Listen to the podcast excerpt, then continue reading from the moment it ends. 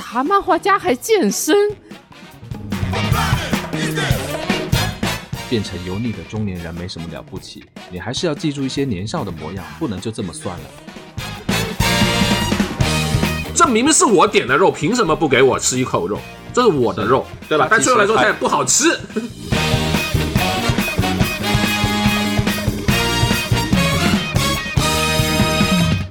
Hello，大家好，欢迎大家来到我爱司机，我是小胡军，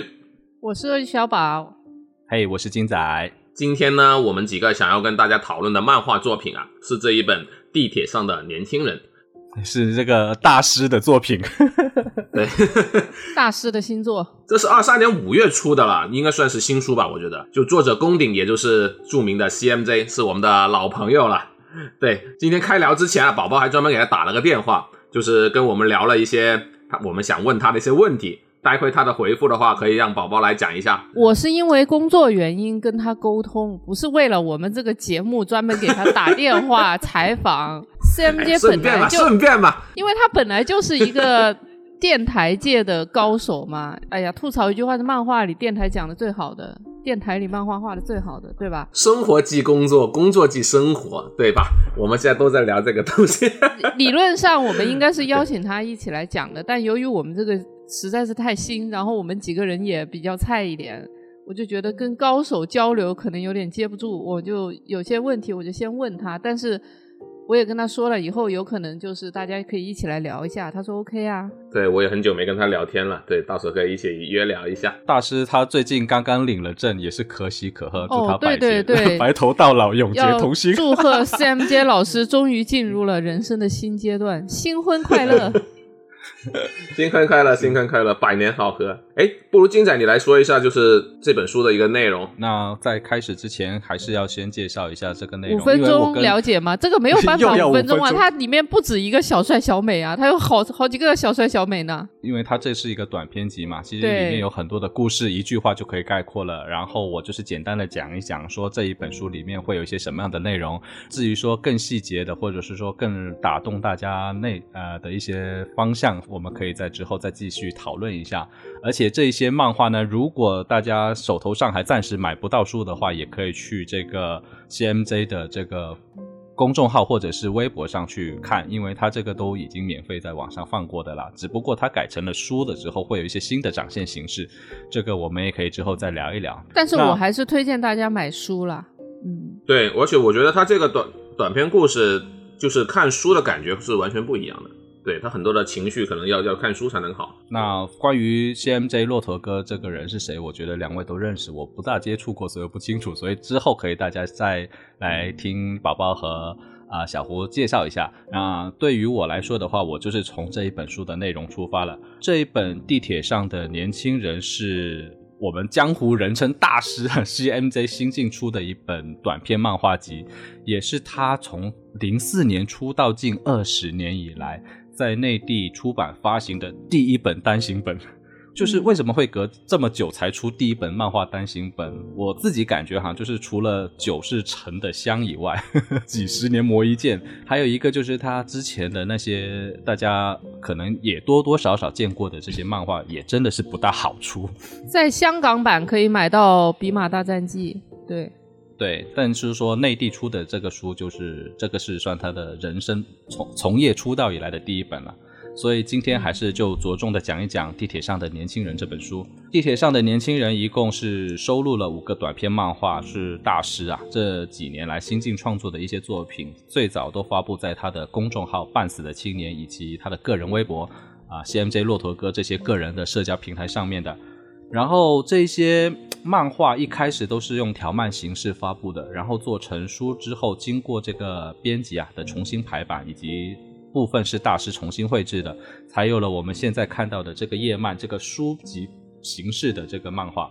呃，这个条漫和页漫哪一种形式会比较好，或者是说页漫展现的成不成功？等一下我们也会在后面讨论一下，看看大家各自的看法哈。那这一本书里面有五个短篇，分别叫做《地铁上的年轻人》、一块烤肉、爷爷的故事、好样的，还有一条小路。呃，这五个故事，我觉得从内容的深度和厚度，还有表现度来说，它是一个循序渐进的过程。就是你从第一篇看到最后一篇，会越往后看会越好。对我自己的观感是这样子的。另外一个观点就是，我觉得这些短篇漫画是凝聚了大师哈，他人到三十之后吧，一些生活体察和感悟啦，也和他很多的作品，对啊，他中我我我一直觉得他这是一个中年人画出来。中年人才能看了之后才能感受到的一个好漫画，然后他和他很多以前作品的风格都会发生一些不大不小的改变。那我现在简单讲一讲这五个故事分别讲的是什么。第一个叫做《地铁上的年轻人》，也是这本书的一个同名的一个漫画。他讲的其实就是一个中年漫画家，我觉得他可能也是 CMJ 个人的化身哈。他在地铁上看到一个小屁孩在看书。然后本着自己曾经的那种文艺青年的老前辈的那种资质吧，就想要向这一个小男孩装一个文艺逼。你看这种东西，大叔，我当年看的可是这一些的那种感觉。在他他向向他装逼的时候，却被这个小男孩的真诚给打动了，然后感觉到。自己的人生或者是一些想法有了一些变化，并自愧不如，说：“哎呀，我还不如一个小孩的境界和格局那么高。”我觉得他这是一个有点要找回初心的一个小故事。对，然后第二个故事叫做一块烤肉，是讲一个说本想与人为善的一个老好人，然后有一次在跟女朋友去烤肉摊吃肉啊，遇到了一个个的误会，没有得到及时的和解。导致我们这些事集事件呢不断的升级，还有脱轨，最后发展成了一个打架斗殴啊，和女朋友吵架分手啊，甚至差点被警察追捕的一个荒诞的故事。这个故事很有 CMZ 大师他以前那种荒诞幽默、黑色幽默的那种风格，看起来也还是蛮过瘾。那还有一个叫做爷爷的故事，这个爷爷的故事就特别简单了，讲的就是爷爷的故事。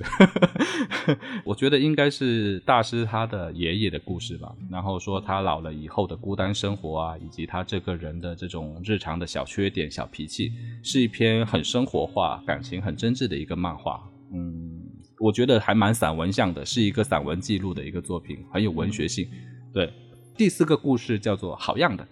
这个故事就更像是一个生活的截面，它描述的是主角邵博在二十三岁的状态。哦，我顺便讲一下，其实他在这个漫画里面会出现一个叫做邵博的人物，我不知道他是不是作者的一个化身，或者是他的一个主角，或者是像啊王小波他自己写小说一样，在他的每一篇小说里都有一个叫做王二的人物，所以这里会出现一个邵博，在他的公众号里面也经常会出现不同的邵博的故事。然后在这里讲述的是说，这个主角邵博在二十三岁时的一个状态，哎，跟我也蛮像的。虽然我每个人都跟你很像是吧？对，改名叫博仔。那我能感受到在这里跟我的很多共鸣之处，所以我说作为一个中年人 走到这个份上，我才能更能感感受到的一种感悟吧。然后他说，这个邵博在二十三岁的时候，就是一个没钱，还有点清高，还要。呃，过着很穷的日子，还要强撑着的那种状态，还有点不要脸。对，然后他有一次再去跟一个女同学叫 Y 同学的这个人去约约见面吃饭，自己身上穷的叮当响，然后在这个成熟的、得体的而且有钱的这一个 Y 同学面前，他感受到了人与人之之间的那种差距，也让他看清了某些生活的真实面吧。所以到了邵博在三十三岁的时候，依旧对十年前的这一段经历、小小的经历念念不忘。最后的一个故事也是我觉得非常棒的一个故事了，是我很喜欢的。就大师为什么会大师？短篇故事里就让我感受到了一种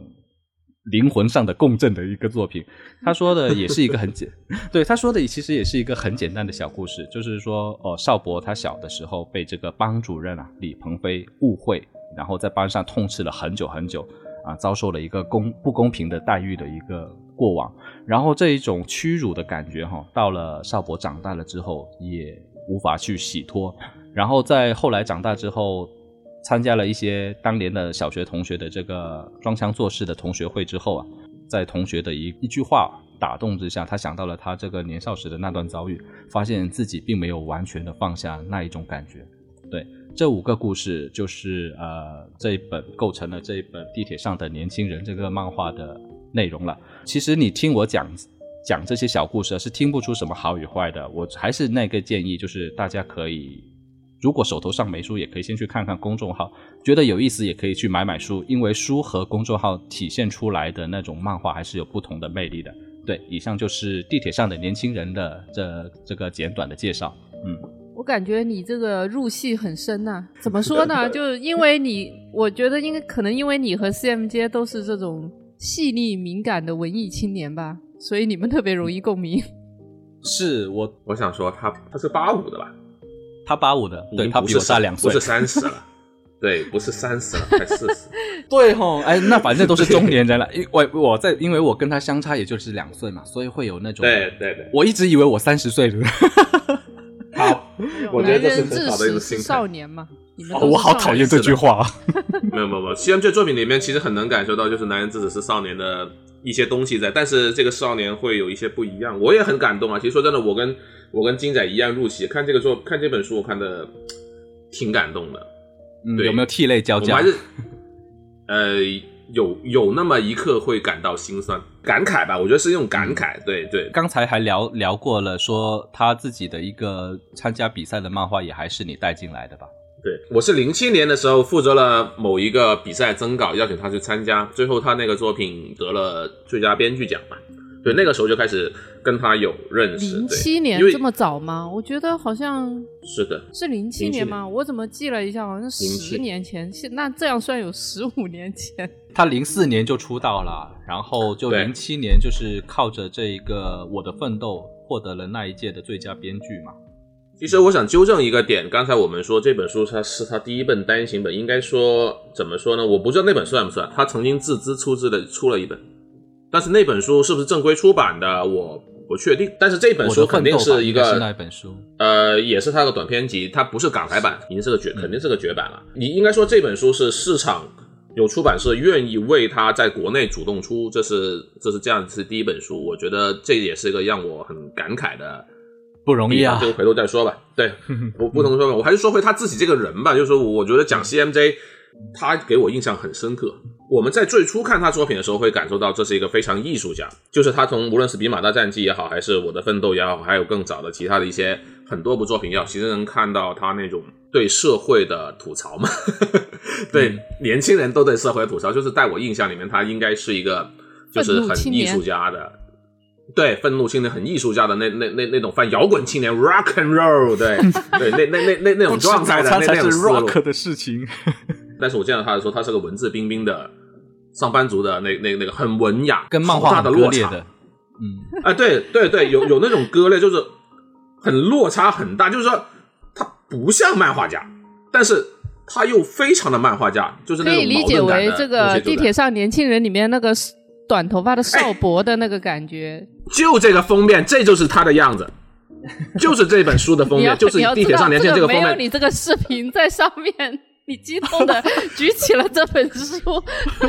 没有，我是想让你们理解一下，说所以我们需要视频。就是地铁上年轻人这个封面，对，以后需要就是这本书配上的封面，你配上你激动的视频。没有，但这是确实是这样子的，就是这是我看到他的第一第一眼就是这样子的。我说，对，我们在第一期有讲到，就是说初代二次元多少有那么意思是有那个叫什么，就是说现实有那种反抗的，因为我们都觉得我们是小众受压抑的一代。对，因为我接触到的好多漫画家，他们的状态或者说他们表现出来的东西，日夜颠倒啊，各方面东西啊人画埋头苦合一的画呀感觉。对对对对对，人画会合一的，不管是男漫画家是女漫画家，你会从他身上感受到这个，但你在 CMJ 身上是能感到有两种矛盾性状。关键那天 CMJ 电话里也跟我讲了，他还记得这件事情，是他他后来在健身房遇到了小胡，然后小胡呃，我也记得，因为因为他说他就是因为那一次他你不是邀请他参加比赛，后来得了奖嘛，然后那个时候奖金也不高，可能就几千块钱，他当时呢、就拿着那个钱去豪掷到这个公园前的一个健身房。去办了一张卡，然后他就去健身，结果在健身房遇到你，他说你的那个眼神，他到现在都记得。不是吧第一？在十十五年前你们就已经在健身了？哎，我现在也在怀疑这件事情，我想我在哎，CMJ 和健身在健身房和小胡遇到这件事情，我印象也很深刻，因为我们当时都是一个想法，就啥漫画家还健身，就这件事情让人觉得很 对诧异。不是那个是我同学拉我去的，我同学很爱健身，我的室友他在很努力的健身，然后他在学日语，我也跟他一起学日语，然后被他拉去健身。对我是因为这个契机在那里，结果在那里遇到他，就就是就像你宝宝刚才说的东西是什么？漫画家在健身，而且以他那个身板在撸铁，就我觉得编辑也来健身。本来编辑就是我不想见的人了。他说：“他说我是不想见了，我去了两次都没去了。那天他说那个他其实就是想感受一下社会生活，他觉得他太宅了，想走走出来，结果一走出来遇到了编辑。这这就是什么样的孽缘，真的是。那我们再回过头来，刚才小胡就说嘛，是觉得说说是一个跟他的漫画作品蛮割裂的一个人。那宝宝你自己觉得他又是一个对一个怎样的人？我也应该也是他参加比赛之后我认识他的，然后呢，我我都不记得是多少年了，反正应该也有超过十年了。我在当时啊，我还是一个青涩的商业漫画编辑，我一心只想着一件事情，就是让我认识的所有作者都创作能卖钱的漫画。然后呢，我就觉得 CMJ 这么有创作力，然后我就力劝他做这个商业少年漫画。就放在现在，我已经是个成熟的编辑了，我应该不会再干这种货不对版的事了。但当时我们还很热烈的拉着他讨论，然后他说《古龙欢乐英雄》特别棒，我说哎，那我们要不要做一个这样子的作品？你知道，就是感觉是一个很傻的编辑对着一个很中二的作者，然后在那边讨一些讨论一些根本不可能落地的事情，就这是我的一些回忆。对，对。我这样想到，就是他自己在《比马大战记》里面，他还吐槽过，就是说我是绝对不会说画少年漫画的。我在想，有没有把这一段经验放在里面？对，但是呢，你知道吗？就他现在其实有在做商业作品，然后他那天就跟我讲，他说，嗯，他现在做了一些商业作品，他就发现商业作品要做好真难，对以前自己的一些想法感到就是很，就是有一些转变。就现在是觉得要认真去做好一件事情都是不容易的，就对商业漫画的看法，它也产生了一些变化。嗯，对，有些时候你就你就觉得嘛，这个商业漫画好像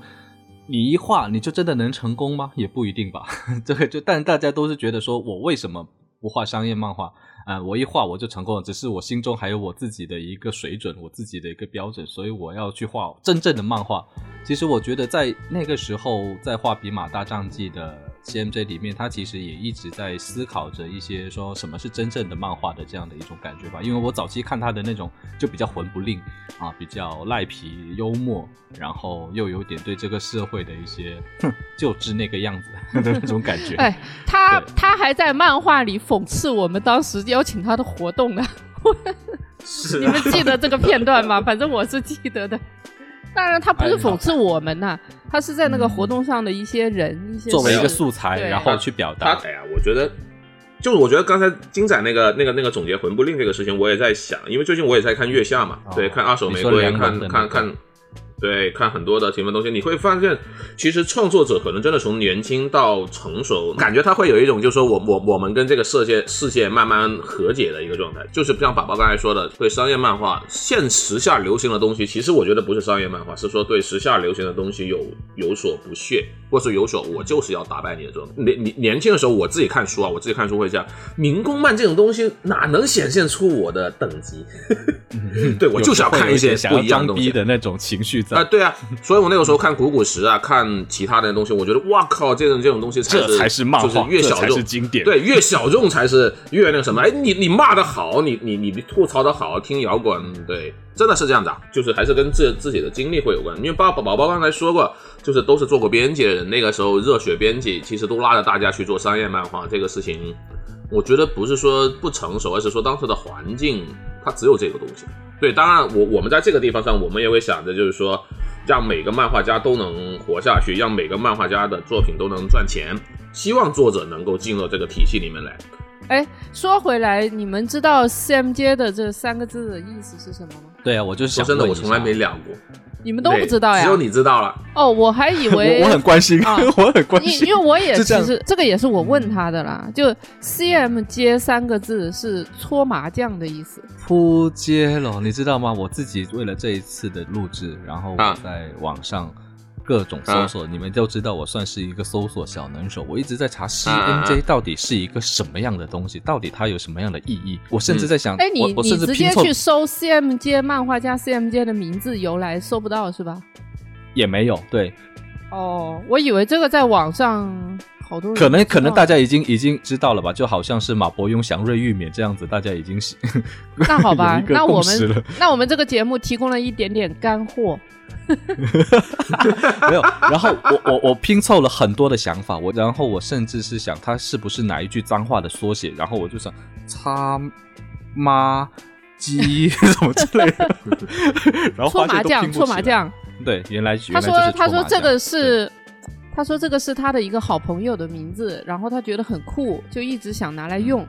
后来呢，嗯他这个朋友就参军了，大家就失联了。他就想着说，如果用这个名字画漫画，会不会这个朋友看到了会主动主动来找他呢？但是他说好像这个故事没人会相信，所以也没怎么说过。大家主要可能还是知道是搓麻将的缩写。我这是一个完整版哦。完整版。哎，还有一个，他有没有后续啊？这个搓麻将的朋友后来有没有去联系？他说现在有联系，对，那，哦我也没问那么细啦。嗯，那还是成就了一段友情，一段缘分。我说你，我当时说，我说你这个东西放在漫画里面，就等于说大家都有一个技能，然后你这个技能就是我夺走了你的名字这个技能。嗯，没有，我觉得刚才你讲的这个小故事，它又是一个很 CMJ 式的一个故事，很像他现在这收录在这个地铁上的年轻人的这样的一个故事。因为他早期的那些漫画作品，刚才我们呃我们也可以顺便讲一下他对于他漫画的印象。早期的漫画作品，他像我刚才应该也讲过，魂不吝，然后比较黑色幽默，对这个社会会有一种看不顺眼的感觉。他会让我想起一个人叫韩寒，就韩寒他早期写 写那些杂文的时候，就特别的会针砭时事，而且又经常会有自己的幽默的表达方法嘛，所以他也会在这些早期的漫画有这样的感觉。然后到了这一本《地铁上的年轻人》，我会觉得好像作为创作者的 CMJ 大师啊，他似乎不再那么拧巴了。呃，似乎他能够接受自己有才华这件事，也能够接受自己眼中的自己特别弱这件事情。我不知道大家能不能分辨出这样的状态哈。然后，尤其是在他的这个漫画里面，他不再那么的反复用那种打脸啊，制造各种搞笑的反转啊，啊，不再那么强调一定要有一个转折的东西。他可以接受适当的那种顺理成章，而且这种故事也更接地气。所以我说我特别喜欢现在他的这部作品，因为他展示了生活的某种截面，也展示了他的某种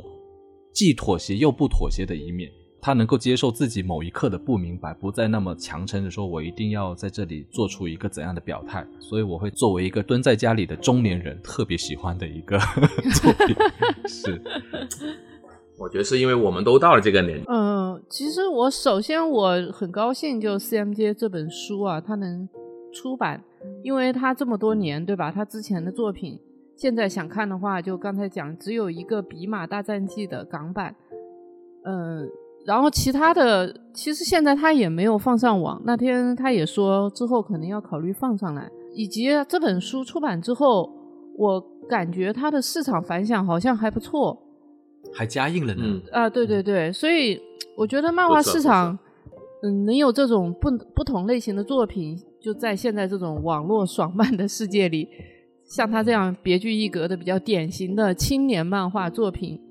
能够让人现实题材，对比较让人舒心，就感觉就让我这样的人就感到比较舒心，而且这个书做的也很用心。就刚才那个小胡很激动的举着那本书在那边指，就他他不是包装设计用了一个那种透明透明的塑料外包装嘛，我就觉得还是蛮用心的。虽然我自己不是很喜欢这种就是塑料的这种东西，但是我觉得他还是做到了独具特色吧，这一点我觉得还不错。嗯，之前我接触他这个作品，其实也是在 CM 街发的朋友圈里面，当时他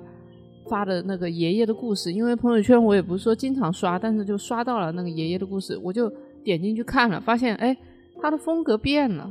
就不再是那种调侃吐槽为主，嗯而是一种居然走向了一种生活和治愈，所以我当时觉得还蛮有意思的。我还给他留言，后来去，哎，我可以提示一下大家，在他的公众号是可以直接打赏的哦。我问过他，这个腾讯好像没有收他中间费，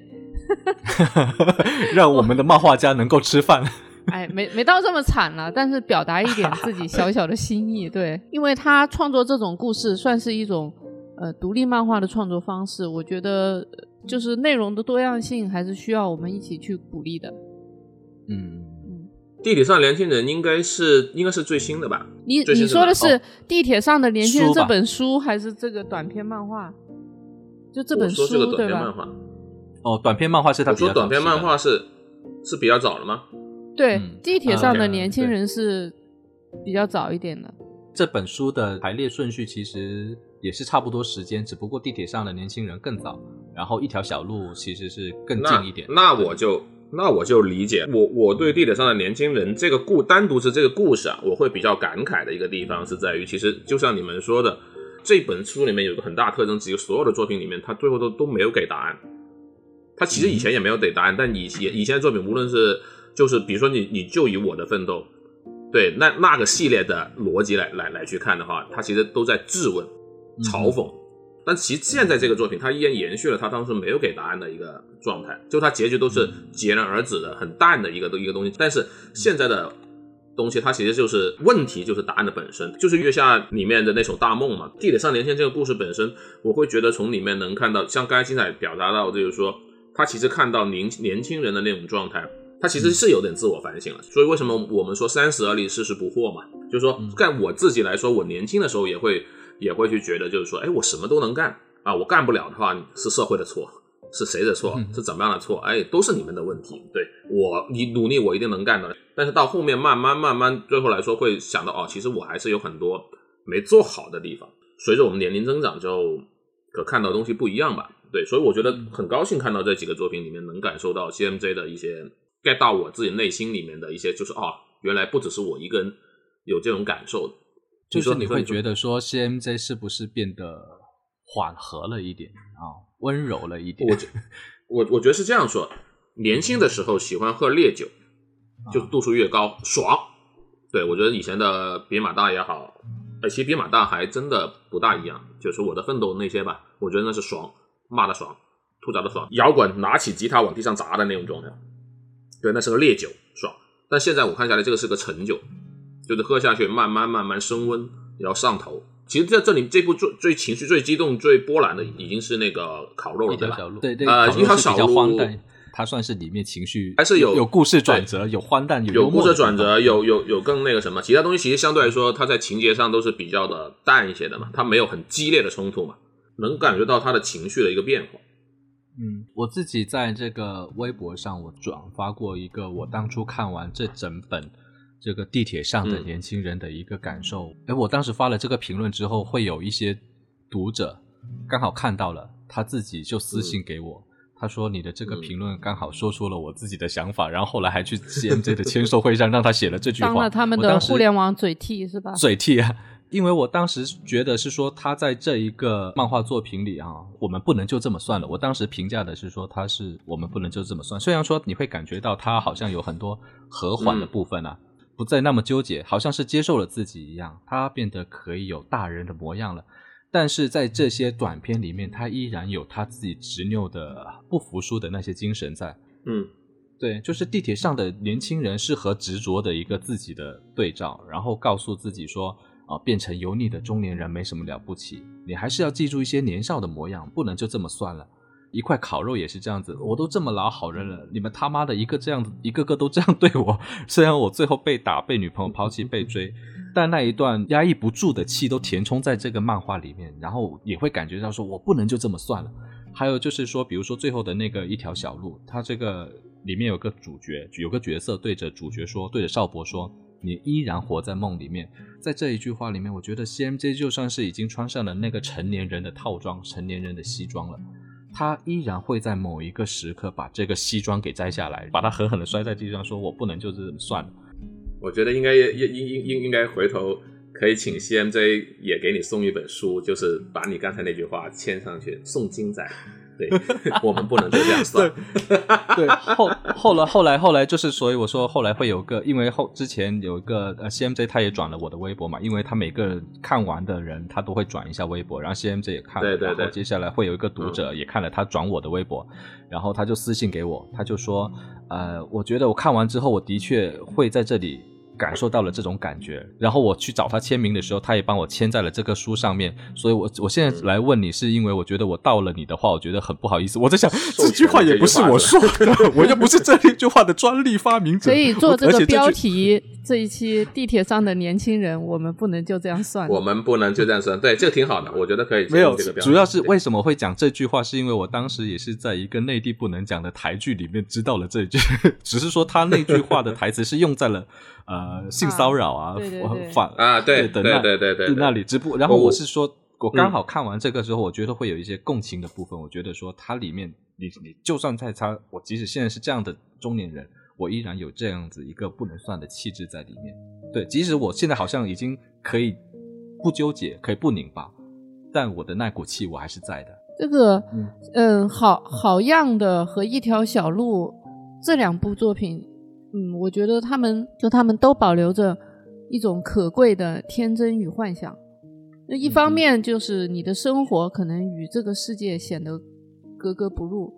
但是另一方面去看，它就是一种令人羡慕的一种坚持和执拗。这几部作品，你们最喜欢是哪哪部啊？可以，宝宝先说吧。我每次都想说中间听一下别人，然后我再来想一想我是哪一部。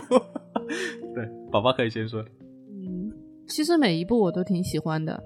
嗯，但是我当时在看这个作就这本书的时候，我觉得自己看的最投入的一一个故事还是那个一块烤肉。怎么说呢？就嗯，它的故事性很强。这一部就这个一块烤肉，它的故事性很强，然后有有点像那个热搜里面你会遇到的那种社会事件。你们有没有觉得，因为一个一个因为一时的不爽造成了各种然后造然后就上了热搜的那种事件，就等于说，是是是，成年人的世界里面真的没有容易二字，生活中处处都是误会，处处都是无奈，处处又都是现实。有时候就刚才金仔也讲了嘛，就是一句话或者一口气，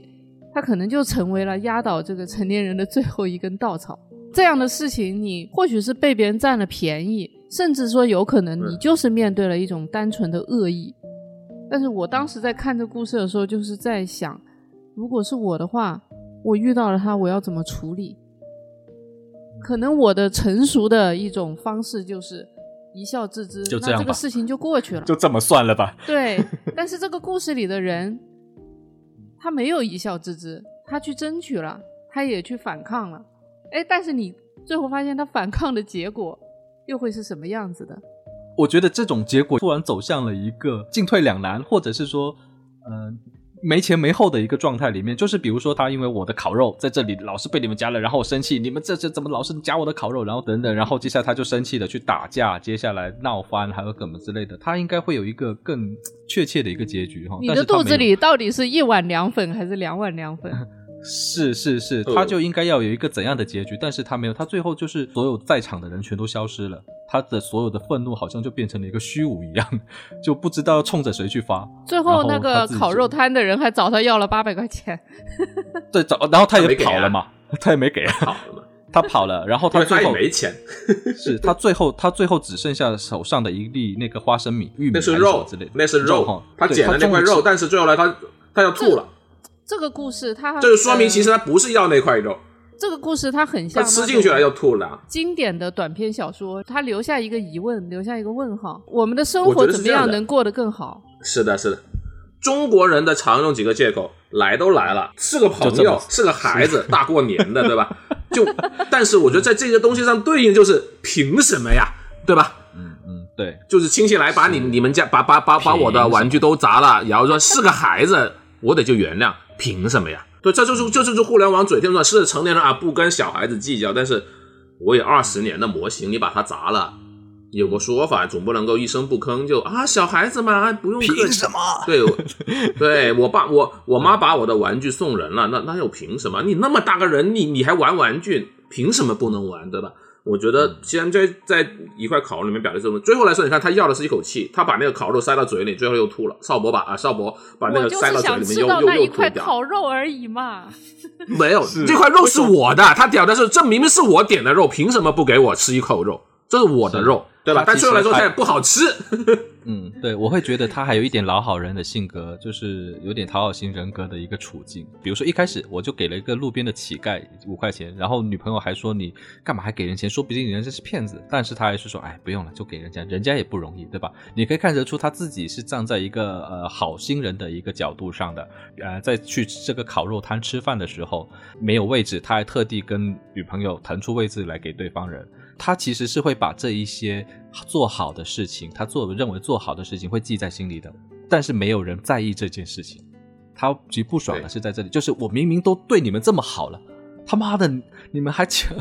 抢我肉，还不给我作证，还还把这些我自认为我做得好的地方全都给抹杀了。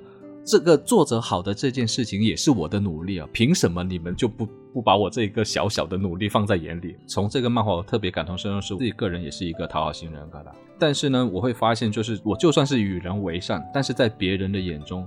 有时候是看不出来的，甚至是误解。觉得你应该的，这是你应该的，这是应该的，嗯对。然后这些应该的，还有这些误解是，或者是明显明显的，就是看你不顺眼的，会让我陷入到一种无限循环的内耗里面去。漫画里面的主角认为说我付出了很多，妈的没人看到，旁人的眼中你你的每一个好意都是没有价值的，理所应当的。然后我的好意只存在于我的主观认为，不存在你的主观认为。一旦我自己的讨好得不到一个基本的对待的话，那么他就会变成了自己内心的一个不停的在计较的过程中，而而在计较的过程中，你又不能做什么。所以这个漫画里面是替我发泄了一口气，只是说他遭受的待遇没有那么好而已。如果是我的话，我就会压着这口气，然后我会不断的去在吃完这顿烤肉之后，会在想，妈的，我明明就给了那个人的钱，那个乞丐居然不给我作证，妈的，我给他们让了位置，他们居然还抢了我的肉，我明明给他拿了那个开瓶器，他居然说不需要开瓶器，这是什么道理？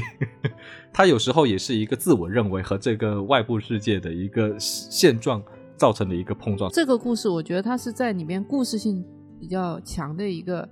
对，其他的我也喜欢呢、他有一个叫《在成为你之前》的一部短片，在他的公众号里嗯没有收录到这个短片集。那故事我也很喜欢。他写一个漫画家的自嘲，当你的爱好嗯成为你赚钱的来源的时候，我身为一个漫画从业者，就感觉别骂了，别骂了，就这种感觉，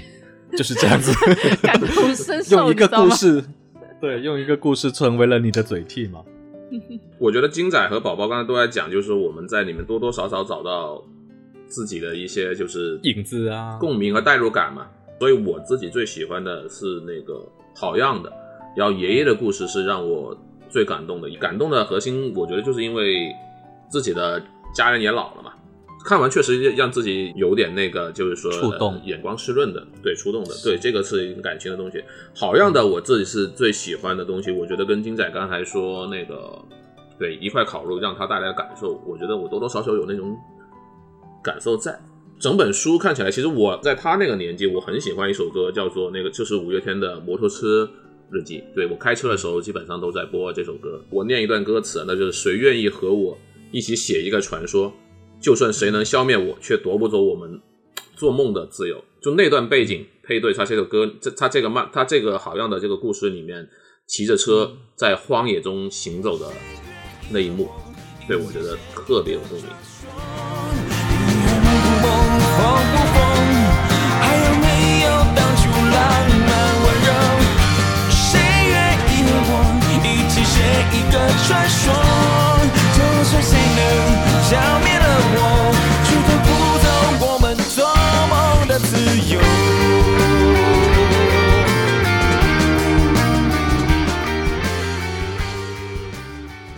好样的，他其实是在讲他以前的那个年少时候的状态，对然后也其实会看到跟 Y 同学的那一个距离吧。他尤其是在吃饭的时候，他会感觉到两个人的距离特别长。我觉得他还对 Y 同学还是多少有些情感在，而且肯定他其实里面天桥下的那个告白，我觉得应该就是要告白的，只是说后来他换了另外一个说法。他其实不一定是告白，他会蓦然发现，如果他要选择这个女生或什么东西，他得让自己放弃他自己原有的坚持，很多东西他自己自惭形秽，但最后来说，他还是选择坚持自己的东西。为什么我觉得我感动？因为第一期我们也讲，当时在那个时候坚持做漫画这个事情不容易，而且像 CMJ 这种，他不去做商业漫画，坚持画他自己的，在那个时候可能确实很难有变现机会的一些内容的话，他是会更艰难的。对，但是这个故事的好就好在什么呢？在多年以后，他终于成功了，他并没有跋扈，并没有什么东西，他只是还是很淡淡的对自己说一句：“加油，加油。”对，所以为什么我说的特别的，哎，嗯嗯，对，我其实是很还以为平淡的，我还以为你喜欢这个故事，因为它是这里面的一个爱情故事呢。小小胡有这么有这么爱爱情故事这种桥段的吗没有没有没有，不是因他是有一点为爱情，不隐约的情愫啦。嗯嗯嗯。他说他在画这个故事的时候，主要是在想怎么样把这个人物表现的不要太猥琐。他就觉得当时那个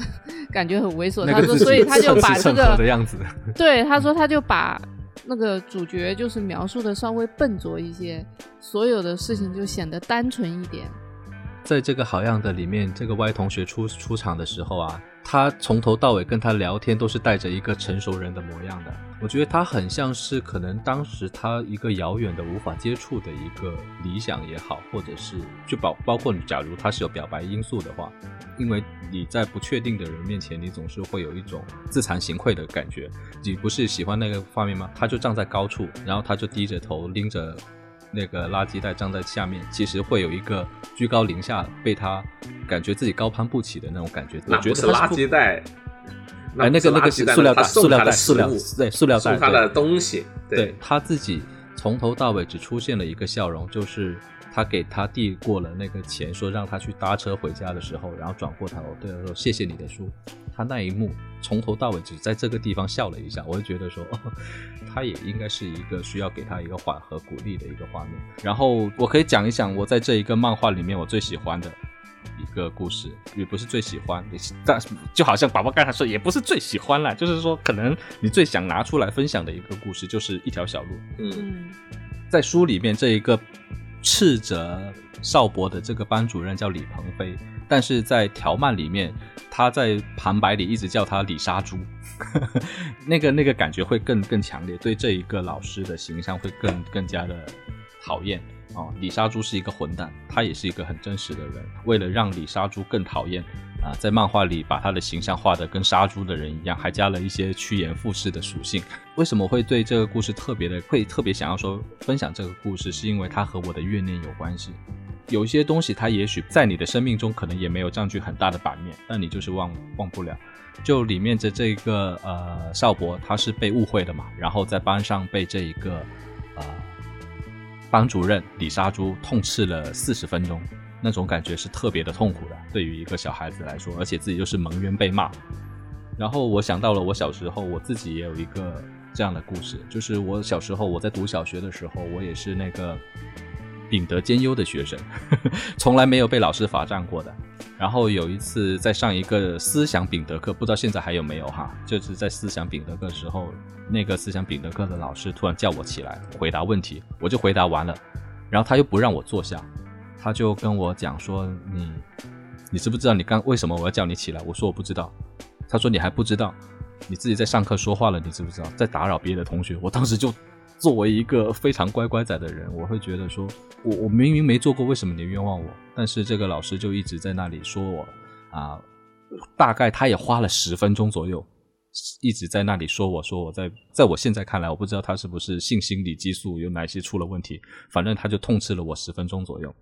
然后这时候会有个同学在旁边说：“哦，他还是某某什么标兵什么之类的。”然后那个老师就骂得更更烈了，最后骂到呃可能是过不去，呃甚至骂到兴起，还让我说啊、站到讲台上去罚站。我当时是是没有哭的，或者是没有怎么太大感觉，我是愣住了。我说为什么我要遭受这样的事情？我我不明白，我没做过的事为什么这样子？这个事情就被我记住了很久。所以我觉得我这一个事情跟李鹏飞去骂这一个邵博的故事是异曲同工的。在我读小学六年级的时候，我有一天我在路上看到了他，那个思想丙的老师，他挺着一个大肚子，就在我的面前走过去。我想起我大概在那一段时间的时候，我经常有一个梦想，也不是梦想，就是有一个这样的幻想，就如果我看到他，我要对他做一些什么样的恶事，我还发誓过我要让这个人生不如死，等等的这样的一个想法。然后我那一天看到他挺着大肚子在我面前走过的时候，按照我那种冲动的想法来说，我应该是要走过去绊他一跤的，但是我没有。我在他看快要走过来看到我的时候，我像邵博一样，在一条小路后面选择的一样，选择跑开，不想再见到他。在这个漫画里面，你也会看见，即使是成年人的邵博，他在长大之后，他在一个阴暗的小道里看到一个类似李杀猪的人突然出现。他在对白上这样描述邵博的状态：他说，邵博只知道自己的呼吸越来越急促，有那么几秒，他甚至感到了耳根背后血液的阵阵流动。他慢慢的后退，假装不经意的拐回了来时的小路，然后他飞速的走着。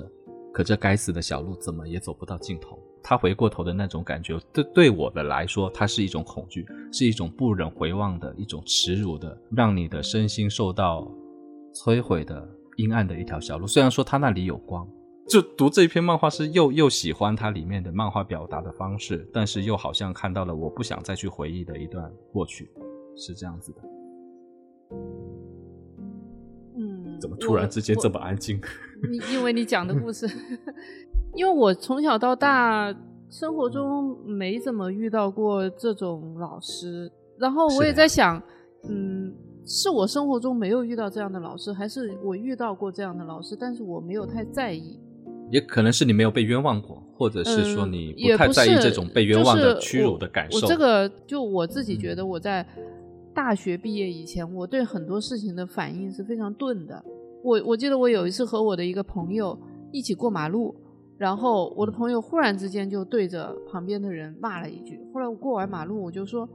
你为什么骂他？他说因为他刚才瞪你，还骂你。然后我说啊，我完全没注意到这个点。但是他很愤怒，他在骂那个人。每个人对生活的这种是感知力真的不太一样。我应该是在初中的时候遇到过上课骂我的老师，然后我现在还记得他骂的不是很好听，但这件事情他对我的影响没有那么大。但可能换一个人。他就觉得这件事情深深的伤害了他。其实后来我我也我也在整个的学生生涯也是会被不同的老师骂过的，我也哭过。然后，但是那一些骂呢，我会觉得说是理所应当的。比如说我是在上课玩闹的时候被老师发现，就拿叫去罚站，这个也有过。我觉得这个很正常。在这一个漫画里面，这一条小路里面，我让我。也好像被刀割的一个分镜，就是那个跨板邵博他被这个李莎珠痛斥的时候，李莎珠每骂一句话，邵博就在本子上画一道线，最后这整个本子啊就变成了一个密密麻麻涂的黑线，会很触目惊心的。要不就是一个发泄，要不就是我自己被骂了之后的新的一个一道新的伤痕。啊，他自己后来在那个什么书法比赛拿了第一名，哎，拿了奖项的时候，这个李莎珠甚至连。啊，对他赞同一下都没有，他甚至会卑贱的认为说，你如果他特别希望说这个特别讨厌的老师如果能够表扬一下他，那该多好。他希望说得到这样的一份赞同肯定，只要有这样的一个赞同和认定，那么他自己对他之前的那个屈辱的怒骂，也许就可以洗刷去了。但是没有。这样是双重的一个侮辱，我自己看见了，所以他我觉得金仔在看这个故事的时候，还是很带入自己的这个经历，所以他把这个老师，嗯，定义成为了一个单纯的不好的老师。我我举一个例子，比方说那个《重启人生》里面也有一个老师，他在他的回忆里面，他在过去他也不是一个。他也是一个对学生不太好的老师，对，但是他在他不同的人生的后段，他其实看到了这个老师他自己背后的一些东西。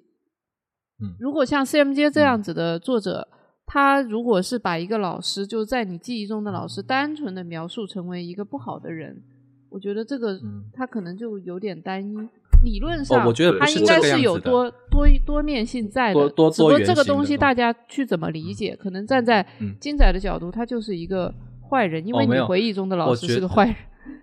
不是不是，他整个的视角是从邵博的这个视角去回忆他这个老师的。重点不是说要多面性展现出每个人的不一样吧？这个角色是不是很坏或者什么，其实不是很重要，只是说这个伤害是很大，然后让他即使在他成年了这么成年了，然后在事隔这么多年之后，他依旧回过头来回望这一段屈辱的经历的时候，他还是无法去坦然的面对。就最后一页，他有一个跨板，就是那条小路。最后镜头是有道光，有人说那你是不是希望的一道光？我说我觉得我绝对不认为那是希望的一道光，因为它周围都是阴暗的，那是一个阴暗的过去，只不过恍恍惚的说那里有道光，你要不要走过去而已。我我我我认同金仔刚才说那个点，就是我觉得宝宝说这是科幻不不是，他表达的是我们要不要跟过去和解，因为其实你有很多细节你们忘了前面的一个铺垫，前面铺垫是在于，比如说他跟他的同学们怎么样聊聚会，因为他现在已经相对来说有点名气，邵博士相对有点名气，他跟他同学们之间是能够相处的时候，他不再是一个可能边角的角色，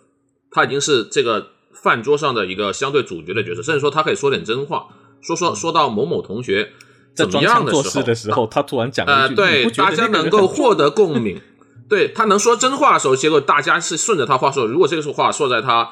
简单说，如果他没有成功，就是也许对邵博来说，他如果完全没有成功，第一个他不会出现在这个饭桌上；第二，他要说出这些话，大家不会接他的茬。第二点，他明明讲了，这个老师是来找他的，想求合作的，而什么东西，也就是说，在这个老师在李老师的心目中，他其实完全没有把骂他这件事放在他自己心上。对对对，他觉得这就是我的一个学生，但是对于邵博来说，这就是对应前面他的杨同学跟他说“你还活在梦里”一样，这些东西他应该早就丢下了，但是他放不下。他放不下。我觉得金仔说他回忆起那种虚辱过去，这是一个点，但另一个点，他其实不想面对这个老师，因为他作为成年人，他不可能真的再去跟那个老师痛斥你。还记得当年你这样骂我吗？你向我道歉。对啊，不会的，他不可能嘛，嗯，对他不可能，但是他也不想面对，他说他只能选择逃避，又就是他回到了那句他也话，不能就这么算了。啊，对对，是的，他不想对自己说我就这么做，所以他选择我，那我我那我躲开吧。但是他其实内心也有点迷茫，就简单说一说为什么最后黑暗里面有那道光，他其实迷茫，就是到底要不要过去。对他这几部作品里面，比如说好样的里面，就是选择那个路径的那个有点异曲同工吧。就关于作品前面也讲了挺多嘛，我觉得现在的 CMJ 其实是一个二点零的状态，对吧？嗯嗯，我认同，我很认同、啊认可。他自己说啊，他之前创作了一些作品，嗯、但是自己就是感觉不到位，就是有的读者可能知道他曾经进过一次 ICU，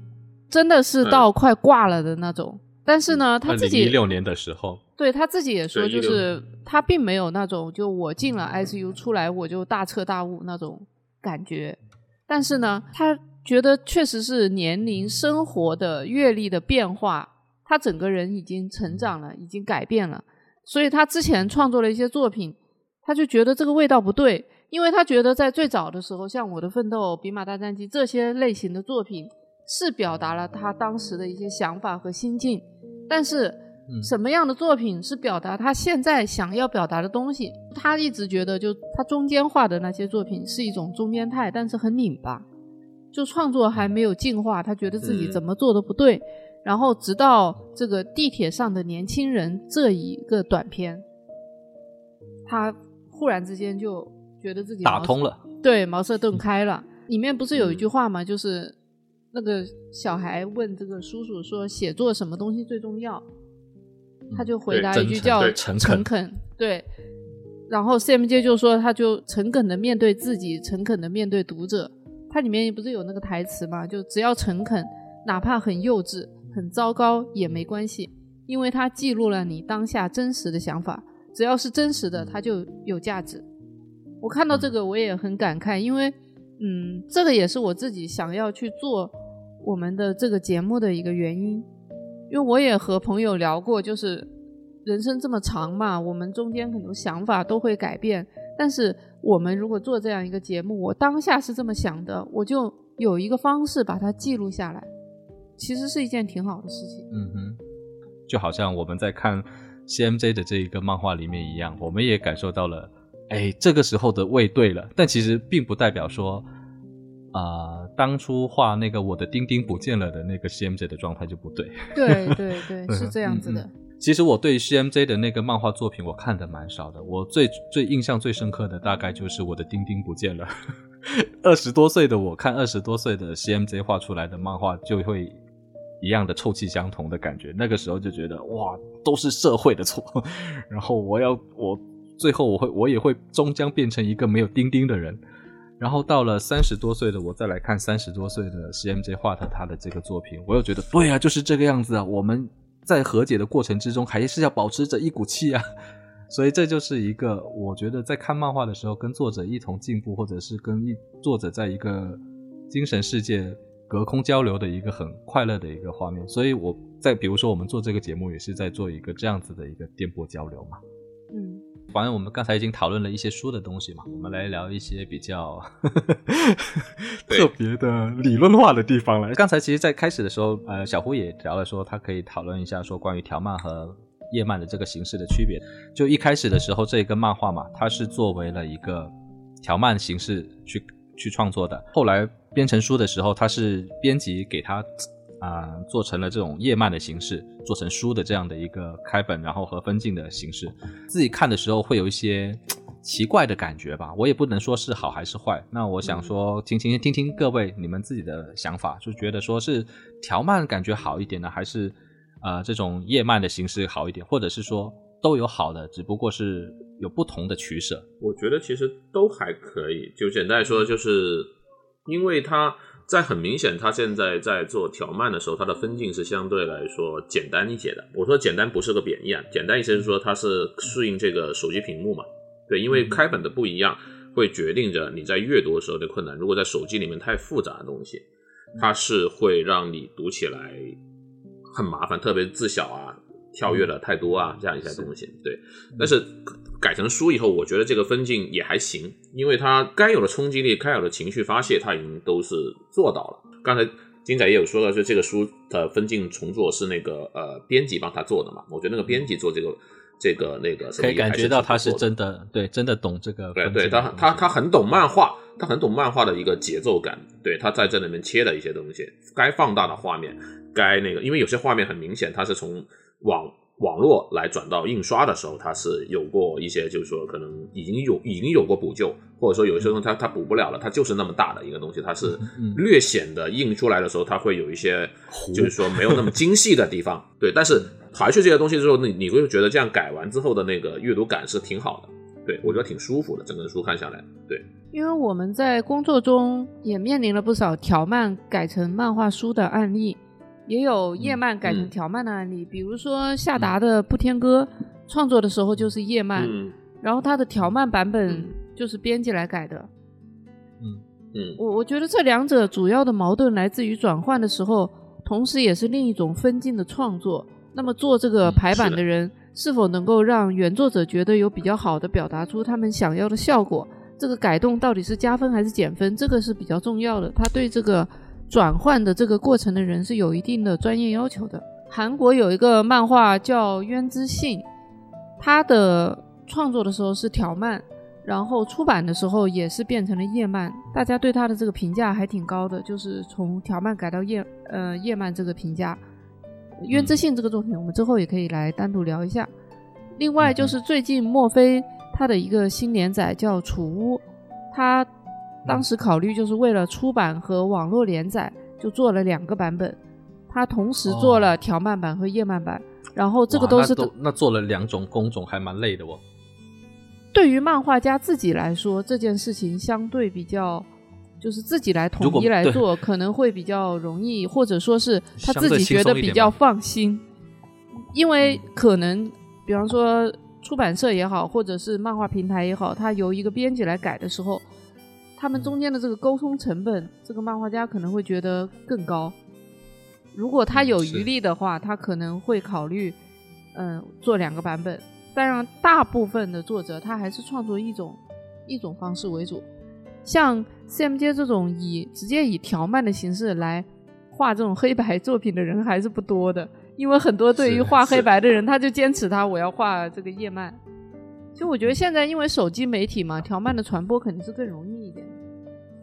是是的，刚刚刚刚说到条漫和呃和页漫这个事情来说，刚好我就现在说一下。宝宝刚才也说到，现在手机的传播会让作品的那个呃传播力度会变以前要大很多。就以前我们只能靠杂志，包括从日本到我们现在，我们只能靠杂志，但现在我们已经有互联网，我们用手机传播。其实我认为漫画的内容它主要是分两块东西，首先的第一点其实就是连载，所以在这个地方呢，是不是每部作品都它都必须通过出版来去变现的？我觉得不一定，因为出版它只是也只是变变变现的一种手段，只能说我们以前只有出版这样一一一条路，其实出版阅读。和那个网上阅读有些东西，它主要收入它是能够持平的话，它其实没有区别。所以现在有很多书，它不再需要通过出版这种形式，毕竟还要通过硬闯，通过去买书这样一个东西。你想想，像以前杂志，日本的杂志就上地铁买，买完之后下地铁丢的这种东西，它其实还是很不环保的。所以现在为什么说有些书它的出版变少的原则，因为有些书有些连载作品，它确实不需要通过出版这种形式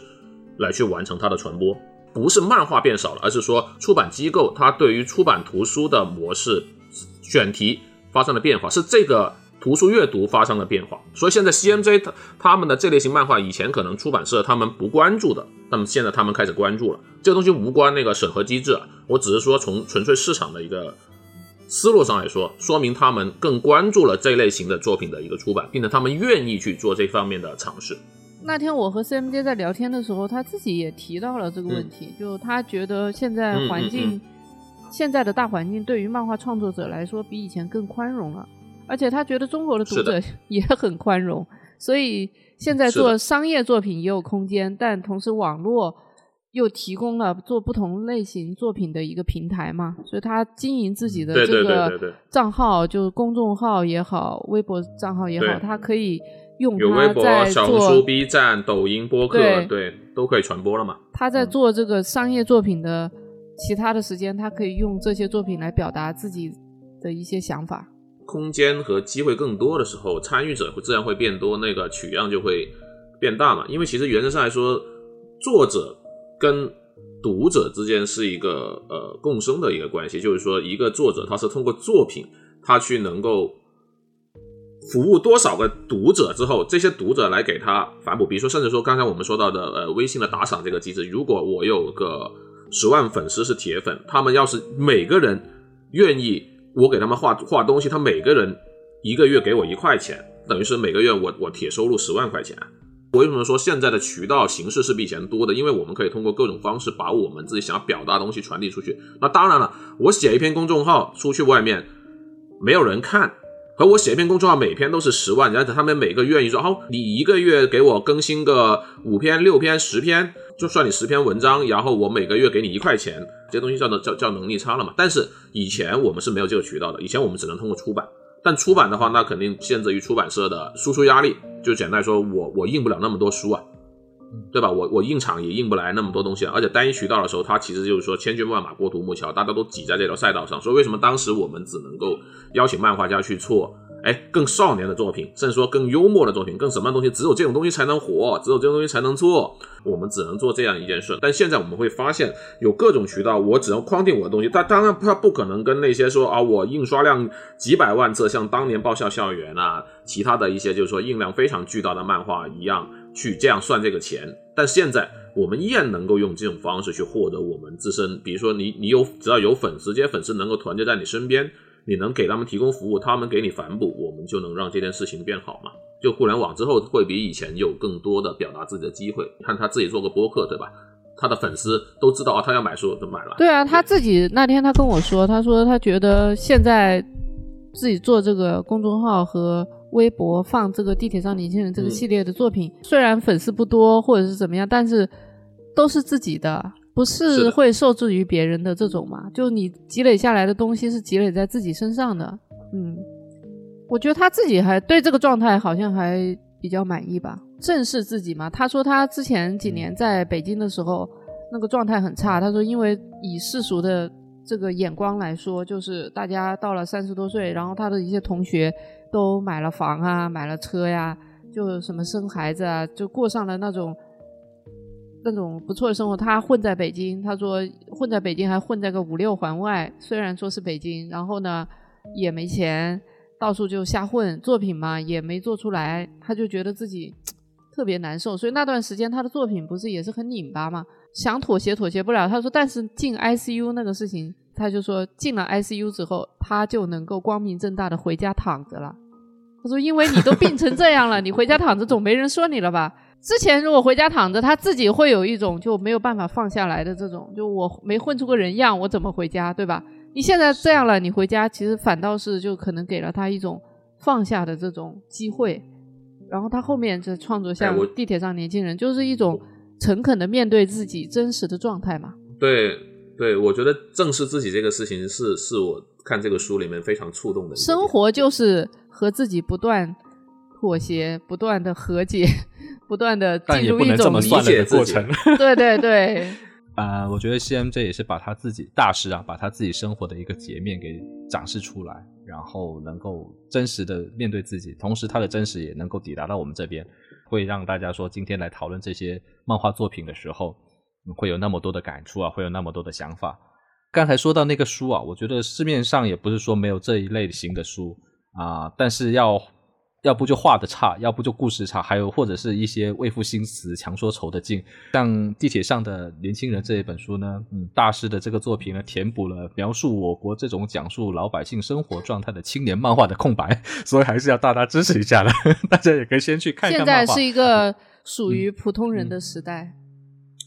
嗯对对对，对，其实我觉得这本书最后卖的不错，我觉得这是一个很值得欣喜的事情。呃，刚才金仔说，现现在市面上可能有些作品它可能不那么优秀，但其实我认为还是有很多优秀的创作者，他们以前是没有这个机会。这个东西有点像电影啊，我我记得以前跟一些电影人聊，有些电影导演他必须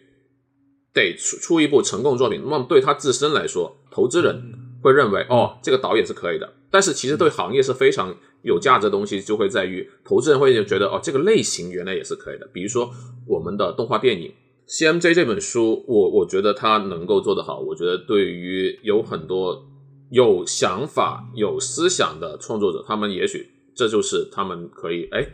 我也可以来一个蛮好的，尝试而且范例。嗯嗯，对对对，这个范例，特别是对出版社来说，他会觉得这也是个范例，他们会愿意更多去出这本书。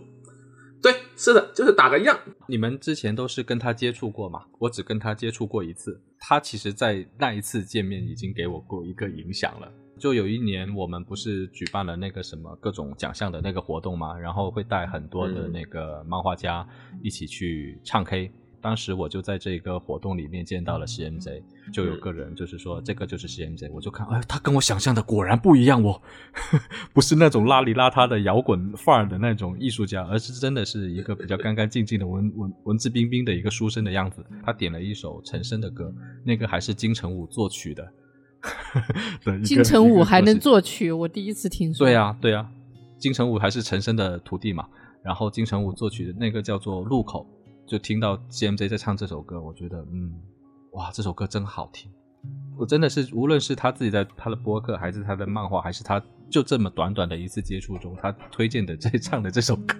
都给我留下了很深刻的印象。其实在过了很久之后，我还是会依旧记得他自己在唱歌的那个样子，就跟我们地铁上的年轻人一样啊，这个封面一样，一直没有改变。啊，可能你会觉得说没有当年的那么深刻，或者是讽刺，或者是说哦有黑色的东西在，但是他依旧会在某一个分镜、某一个情绪里面告诉你们，其实他并没有算了，他还是在认真的创作着他的作品。对，大家其实觉不觉得 CMJ 的这部作品，这个这个这个这这个短片集特别像周星驰，嗯哼，特别到少林足球，然后酱爆他们跳舞，嗯 啊，我们眼中还是有火的。就是相对的变化有有周星驰的这个变化的一种异曲同工的一个味道在。好吧，那我们自己也是走到了这里了。呃，宝宝要不要做个收尾？虽然生活虐我千百遍，但我依然要待生活如初恋。让我们一起诚恳的面对生活，不能就这么算了。对，好，我最后我最后吧。我说一个哈，大家去支持一下我们的国产漫画吧，加油！嗯，好的，支支持那个大师。对，支持一下大对，师，要支持大师，支持。也也顺便支持一下我们的播客，记得点击订阅和关注，还有收藏，记得点赞。好，就这样子。好，好，拜拜。好好，OK，拜拜拜拜。我躲在夜里歌唱，岂只是想起昨天？莫非是因为歌的旋律有你？我没有好的形象，自由气里幻想，在生命歌里将一无所有。我不害怕人生和极端，但是我恐惧一切终必要成空。时光的河悠悠的长，告别了今天，让不知忏悔。